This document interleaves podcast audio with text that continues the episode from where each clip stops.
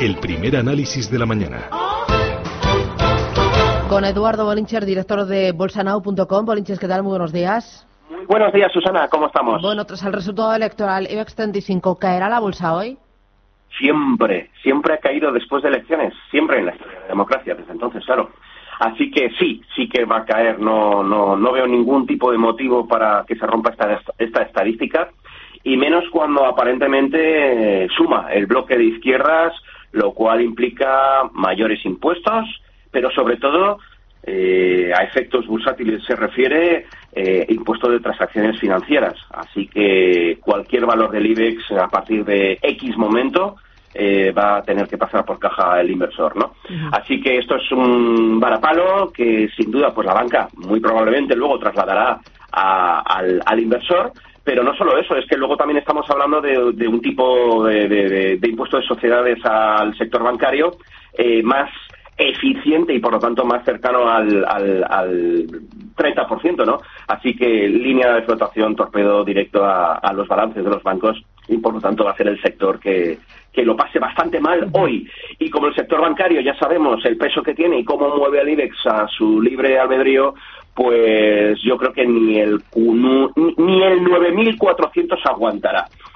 Que tampoco va a ser una catástrofe, pero puede ser el desencadenamiento de algo más importante. ¿no?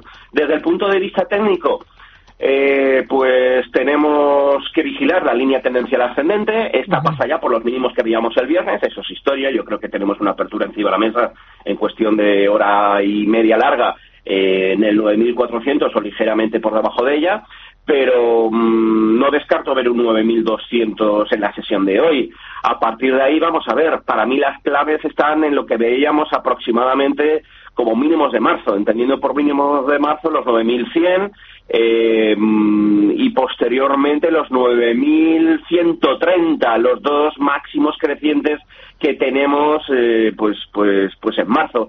Si estos se respetan, pues aguantaremos el achuchón. Lo que pasa que yo creo que una cosa es la reacción al eh, bajista del primer día y otra cosa es eh, el efecto de, esas transacciones financieras, el efecto de mayores impuestos a la banca, el efecto que pueda tener también, eh, pues, pues valores como, yo qué sé, Repsol, por ejemplo, el impuesto al diésel tampoco le va a sentar muy bien, ¿no? Si bien es cierto que estamos hablando de una multinacional que viene con ingresos de, distintos países, ¿no? En definitiva, mm, el paquete económico de, liderado por el PSOE sabemos cuál es y es negativo para la bolsa. Si además estadísticamente sabemos que nunca jamás en la historia de democracia el primer día ha sido alcista, de momento la conclusión es aquellos que vendieron, aquellos que hicieron caja la semana pasada, de momento van a verse beneficiados. Eh, si estamos dentro, ¿vendemos? Se ha hecho tarde, eso era el viernes, escribíamos un artículo diciendo pues precisamente esto, ¿no? El hueco de apertura te lo comes.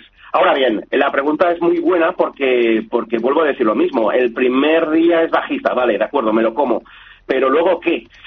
Pues eh, mi respuesta es que sí, yo, mira, hay un dicho en bolsa que dice que el que vende la mitad nunca se equivoca, independientemente de la filosofía que tengamos. Podemos tener una, una filosofía de inversión largo plazista, de búsqueda por dividendos, etcétera, etcétera. Obviamente ahí hay que vender pues un 25% mm. el, la, la semana anterior eh, si tenemos miedo por, por, por, porque el sector bancario va a tirar fuerte del IBEX, no en un día, sino largo eh, temporalmente, pues yo aguantaría ver esos inversores medio y largo placistas eh, que se rompa el 9100, mientras que no se rompa el 9100, pues yo no vendería la mitad.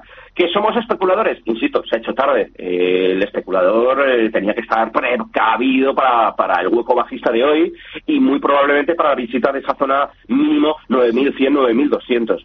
Eh, entonces, bueno, ahí sí que se ha hecho tarde. Depende, por lo tanto, mucho de la filosofía de inversión de, del caballero. oye, para el mercado americano, ¿qué es lo que esperas? todo perfecto, todo maravilloso. Ahí no pasa nada.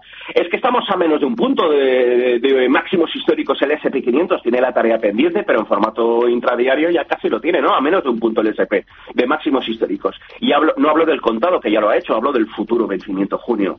Eh, el Nasdaq, el Nasdaq sigue tirando fuerte y aquí no pasa absolutamente nada de momento. Así que la fiesta continúa eh, la música suena y de momento nadie viene a decirnos que ya es hora de irse a dormir.